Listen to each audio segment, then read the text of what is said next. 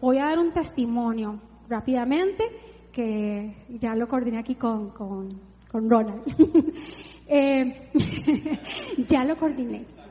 No, no, pero eh, bueno, es lo siguiente, es, eh, en algún momento yo fui una de las generaciones de estos discipulados de oración y un día yo tengo un amigo que desde hace bastantes años vive en Estados Unidos, se casó allá y tiene obviamente su familia acá y bueno, allá.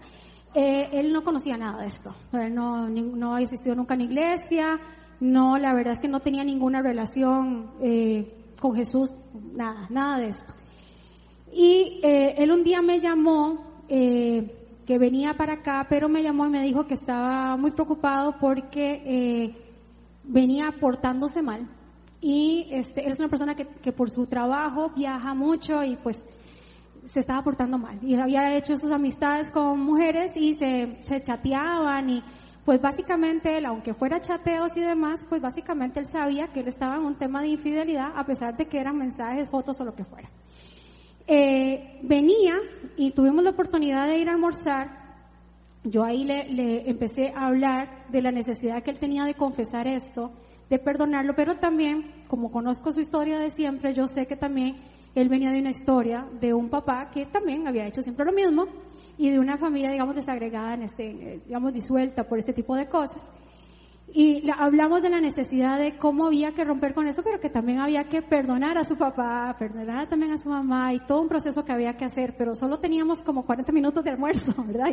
Y, yo sabía que eso iba a ser para largo y no daba más que eso, ya él tenía que irse al aeropuerto y demás. Entonces decidimos continuar por teléfono. Y, fue muy interesante porque por teléfono, después de muchas conversaciones, él aceptó a Jesús en su vida, lo conoció, lo recibió y un día, que siempre estaba ahí latente el tema de, eh, de que se había estado desviando de su tema de matrimonio, me llama y me dice que qué hace porque ya él siente que eso es una piedra que le pesa y que no sabe qué hacer y que él sabe que mejor no se lo dice a la esposa porque va a ser peor. Y yo le digo, mm, yo creo que sí va a tener que enterarse ella. Pero Paula, pero ¿cómo? ¿Qué es el riesgo? Yo, pues usted ya entregó su vida, no tenga miedo, que él va a tomar control. Y lo que resulte de ahí tiene que ser para bien. Yo colgué y llamé a Ronald. Y le dije yo, Ronald, porque este muchacho, claro, no tiene iglesia ya ni nada. Yo, Ronald, yo creo que sí tiene verdad. Y Ronald, yo, ¿verdad que sí? Bueno, Ronald me confirma. Sí, sí, Paula. Y, sí, eso hay que confesarlo. Obviamente él está confesando conmigo, pero va a tener que hacerlo y la esposa se va a tener que dar cuenta. Bueno, yo colgué, lo llamé, le dije sí. Pero yo le dije, bueno, busque una iglesia ya, hoy mismo, vaya y cuéntelo y dígale que usted tiene que hacer esto para que ellos también lo acompañen, ¿verdad? En esto, porque, bueno, yo venía por teléfono, pero obviamente por teléfono no iba a ser la mejor manera.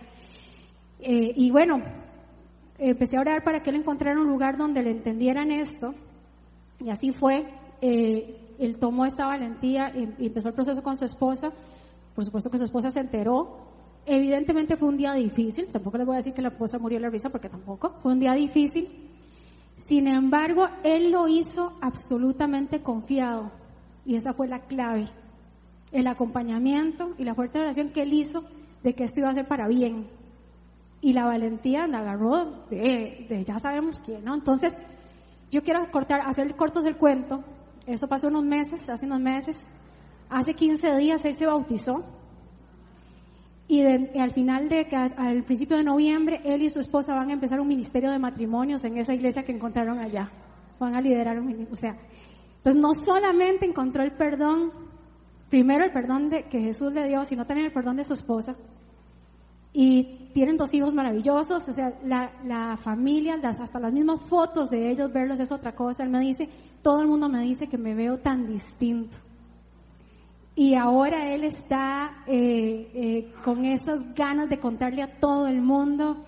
Y, y, vean qué interesante porque fue por teléfono y ahí hay una persona más que se va a multiplicar. No importa la distancia todos somos hijos de Dios. Cuando somos hijos de Dios no hay no hay distancias no hay distancias. Somos de la misma sangre Así que este, los motivo siempre a extender sus fronteras y cuando toca ese consejo difícil, pues hay que darlo, hay que tirarse al agua, porque no es uno, sino que es ese es el que tiene el control de ese, de ese camino.